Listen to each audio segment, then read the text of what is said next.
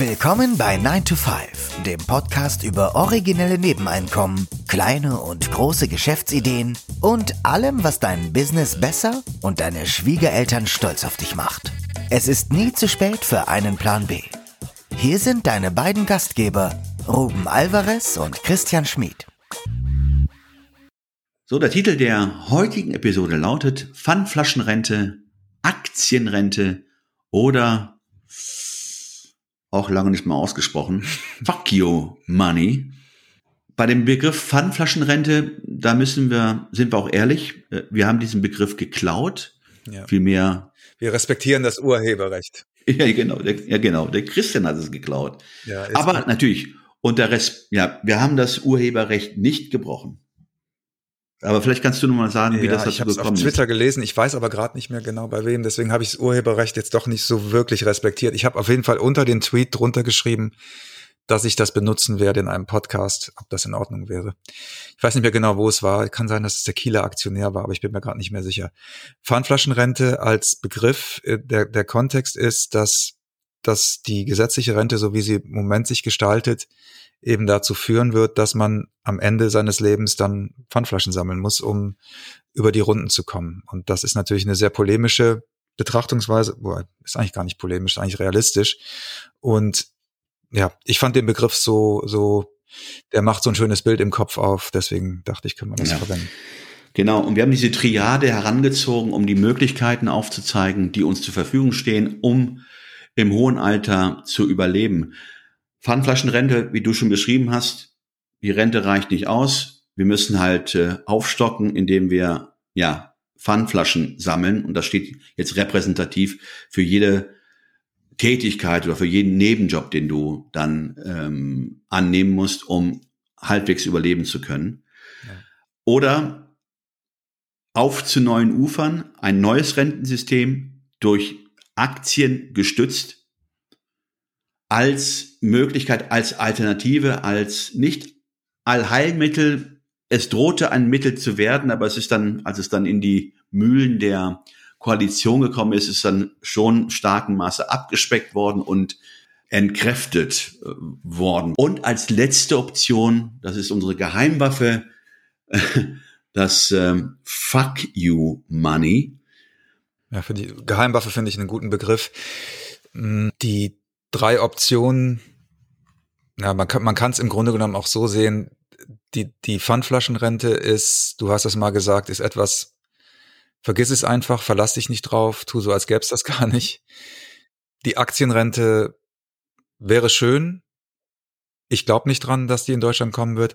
Du hast da einen interessanten Artikel zugefunden. Vielleicht kannst du daraus noch mal vorlesen, weil das neulich schon wieder in den Medien war, nachdem diese Aktienrente ja monatelang attackiert worden ist. Wobei eine Anmerkung noch zu der, zu der Erklärung zur Pfandflaschenrente. Ich, was ich sagen wollte ist, das ist das, was ich auch äh, jüngeren Menschen sage, tu so, als wäre es, als gäbe es keine Rente, um dir dann Möglichkeiten zu eröffnen.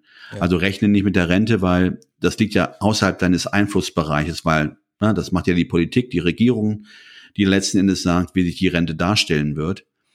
Nur wenn man sich dann darauf verlässt, resultiert dann halt diese Pfandflaschenrente heraus, nämlich dass du aufstocken musst, deine Rente aufbessern musst. Und Pfandflasche steht also nur repräsentativ für jede Nebentätigkeit, die du machen musst. Mhm. Aber nochmal zur Aktienrente, das, äh, was wir jetzt gerade hier ansprechen wollten, als äh, groß angepriesen, äh, damals von, von der FDP, zerredet von den anderen Koalitionären. Und ich finde halt diesen, ich glaube, die norwegische oder der norwegische Staatsfonds gilt als Vorbild für die Aktienrente in Deutschland. Da sind so einige Passagen, die ich mal gerne einfach mal, mal hier vorlesen möchte, weil sie geben relativ gut wieder, wie die Aktienrente politisch gesehen wird. Und äh, lass uns dann, das ist ein alter Artikel aus dem aus den Anfängen, also Anfang 23.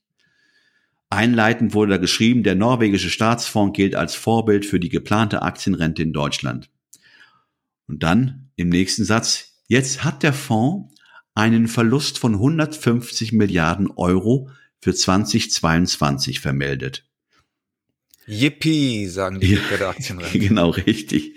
Das ist cool. Jetzt kommt der, der, der, der Satz vom, von dem äh, Journalisten, der es geschrieben hat.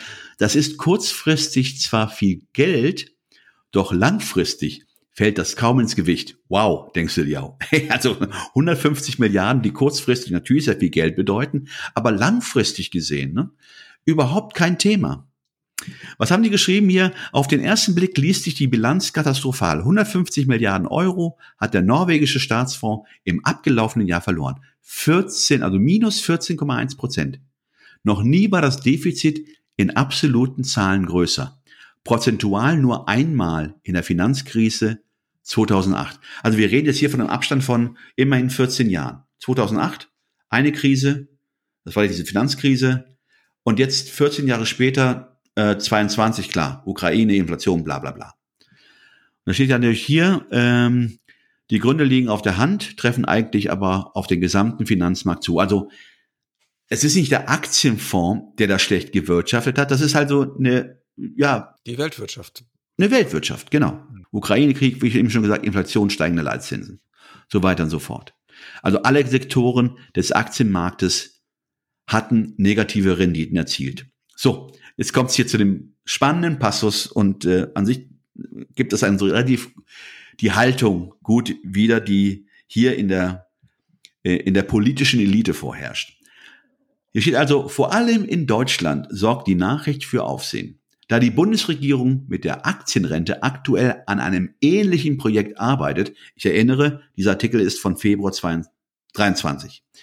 Der norwegische Staatsfonds zeige nun beispielhaft, wie Zockerei den Wohlstand eines Landes gefährde, wurde kritisiert.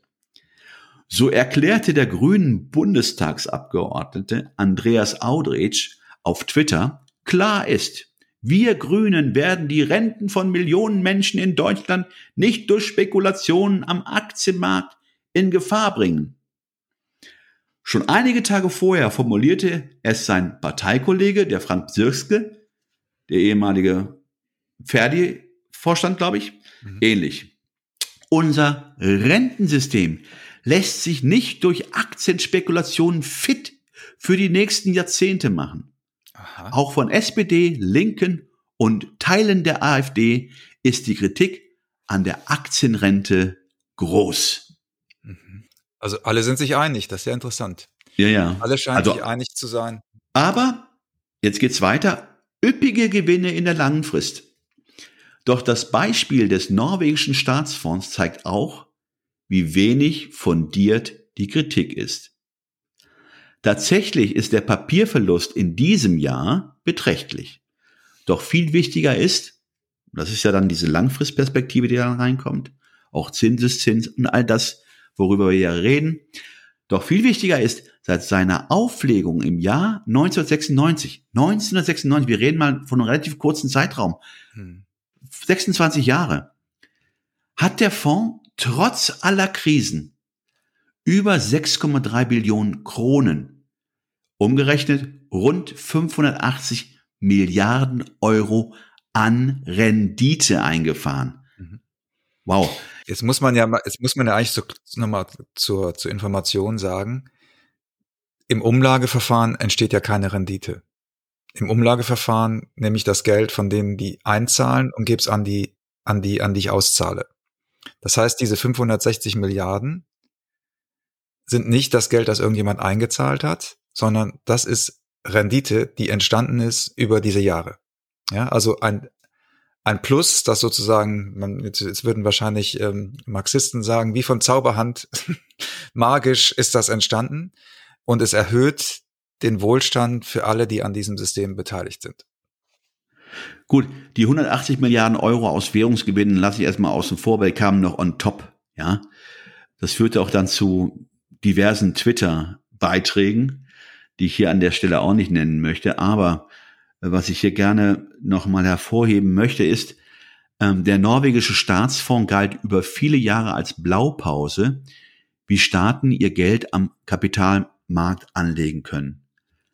Er erzielte eine jährliche Durchschnittsrendite von 6,3 Prozent und hat eine attraktive Gesamtkostenquote von 0,05 Prozent. Oh, das ist gut. Am Ende noch, jeder Norweger ist theoretisch Millionär, zumindest in, in Kronen. In Kronen. Mhm. Das wäre jetzt das, das wäre die zweite, wir hatten ja gesagt, Pfandflaschenrente, Aktienrente oder Fuck You Money. Also das wäre jetzt die Aktienrente.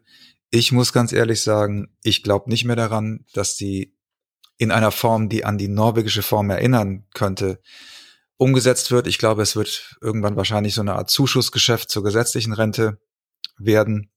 Ja, das, das, das ist ja die Idee gewesen jetzt, nachdem dann äh, es durch die Mühlen der, der, der Koalition der Regierung gegangen ist, ähm, ist man von dieser Idee abgerückt und letzten Endes sollen die Aktien 10 Milliarden, die wir jetzt, glaube ich, äh, dafür reserviert haben oder jährlich reserviert haben, sollen einfach nur ähm, die Rentenbelastung oder das Rentenniveau aufrecht erhalten. Das heißt, darüber werden dann die Zahlen, die ohnehin aus Staats äh, oder aus, aus Steuer, aus dem Steuersystem kamen, ich erinnere, 22 mussten, glaube ich, 100 Milliarden bezuschusst werden, ja. um das Rentensystem aufrecht zu erhalten und zumindest die Rentenzahlungen zu ermöglichen. Und auf lange Sicht, glaube ich, wird genau das sein. Die Aktienrente wird dafür herhalten, dass äh, erwirtschaftete Erträge aus der Anlage auch umgelegt werden letzten Endes in die Rente. Das heißt, die werden nicht reinvestiert, sondern werden umgelegt, um die Rente oder das Rentensystem quer zu finanzieren. Mhm. Ja, dann bleibt eigentlich die dritte, in unseren Augen die dritte Option ist das Fuck You Money. Was wir damit sagen wollen, ist, wahrscheinlich ist es realistisch gesehen besser, wenn du dich weder auf das eine noch auf das andere verlässt, sondern wenn du sagst, ich mache mein eigenes Ding. Fuck You Money haben wir ja schon häufiger drüber gesprochen, wir haben auch im Buch Feierabendboss drüber gesprochen. Mhm. Fuck You Money ist für uns jetzt hier im übertragenen Sinne, dass du dein, dass du deinen eigenen Kapitalstock aufbaust, dass du dein eigenes Kapital aufbaust, um entweder sagen zu können, hey, äh, den Job will ich jetzt nicht mehr machen, ich brauche jetzt erstmal sechs Monate, um mich neu zu orientieren, ich suche mir was Neues. Oder dass du sagst, ich habe so ein Grundrauschen schon, was weiß ich, über Dividenden, die ich jeden Monat bekomme. Also ich muss jetzt mich nicht mehr so super stressen. Ich habe jetzt schon irgendwie 500 Euro im Monat, die sowieso reinkommen. Also Fuck You Money kann vielerlei Gesichter haben, aber die Grundidee ist, dass du eben deinen eigenen Kapitalstock aufbaust oder deine eigenen Assets, deine eigenen Investments und dass du dich unabhängig machst von den anderen Systemen, dass du dich letztlich nicht darauf verlässt, dass irgendjemand anderes dein, deine Finanzen verwaltet, sondern dass du selber die, die Verwaltung, das kann ein Aktiendepot sein, das können Immobilien sein, was auch immer. Das ist ein sehr wichtiger Punkt, dass du, was sagst du, autonom und autark bist die, äh, die Entscheidungen triffst, äh, dein Kapital anzulegen, unabhängig davon, in welcher Situation du bist, ob du jetzt Sidehustler, Freelancer, ähm, im Angestelltenverhältnis bist, sorge einfach dafür, dass du etwas, nicht nur etwas, dass du einfach Geld beiseite bringst, investierst, sparst, anlegst und so tust, als würde es die Rente gar nicht geben. Also das in, in dem Fall, wenn du ähm, planst oder beabsichtigst, weiter im Angestelltenverhältnis zu sein und zu bleiben, was ja auch nicht verwerflich ist, aber Assets aufbaust, ja. Ja, mach, mach deinen eigenen norwegisch, norwegischen Staatsfonds. Ja, an sich ist es genau das. Weil, was hat jeder Norweger? Rund 200.000 Euro, äh, die dann für ihn, für die Rente bereitstehen. Mhm. Und überleg mal, was 200.000 Euro für dich bedeuten würden. Wenn es darum geht, ein Sabbatical einzulegen, ein halbes Jahr nichts zu machen oder doch was zu machen, nämlich zu reisen, dann ist es gut, wenn du dann aus eigenen Mitteln schöpfen kannst. Eine andere Anmerkung noch zum Abschluss dazu.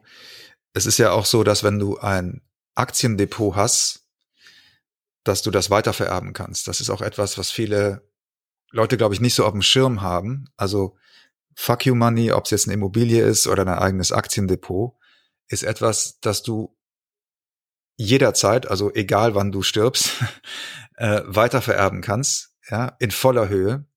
Ähm, das ist ja zum Beispiel bei Rentenansprüchen nicht so. Ja, also das sind auch so Aspekte, die, glaube ich, oft nicht mitbedacht werden. Diese Autonomie, die du über Fuck You Money hast, geht auch noch über die Generationen hinaus, sozusagen. Ja, also vielleicht auch mal im Hinterkopf behalten, wenn man gerne irgendwas weitergeben möchte, ähm, hat man da viel mehr Autonomie. Auch der Zeitpunkt der Auszahlung ist komplett in deiner Hand. Also du bist jetzt nicht davon abhängig, was die Politik entscheidet, wann das Renteneintrittsalter ist. Ja, das ist jetzt gerade, das wird ja auch ständig nach hinten verschoben und tendenziell wird es auch eher immer weiter nach hinten verschoben.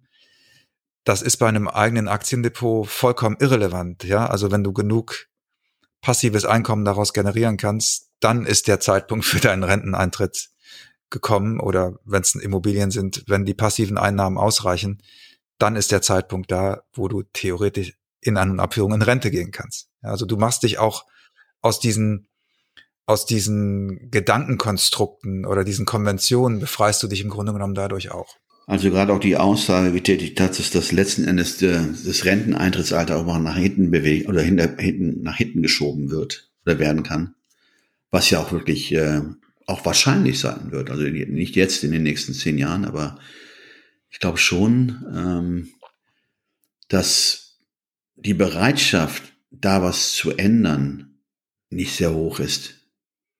Ja, ich meine, wenn man, wenn man sich so gegen die alternativen Modelle wie die Aktienrente mit, mit so sperrt in der Politik, also wenn man das eher meint, man hätte gewonnen, wenn man das jetzt torpediert und, und, und schlecht redet, dann setzt man ja alles auf das äh, schon in meinen Augen totgerittene Pferd. Und dann ist es ja eigentlich auch klar, wo das hinführt. Also ähm, es sei denn, es gäbe jetzt irgendwie äh, einen Geldregen, der über Deutschland äh, äh, hinabfällt. Das kann natürlich, kann natürlich passieren, aber ansonsten ist die, ist die Richtung doch klar, oder? Also. Ja, das ist echt das Traurige, wenn man ehrlich ist. Sehenden Auges. Ja, absolut. Absolut. Aber wir haben hoffentlich heute einen, eine dritte Möglichkeit aufgezeigt und die steht jedem offen, die steht auch jedem jederzeit offen.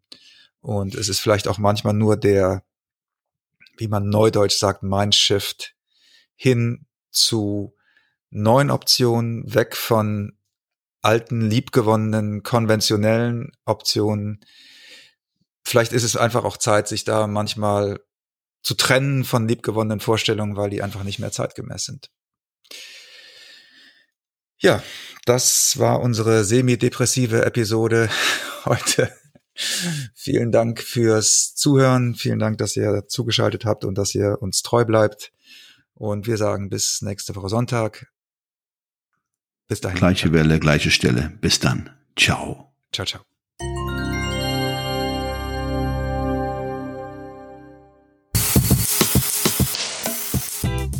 Das war 9 to 5, der Podcast von Christian und Ruben.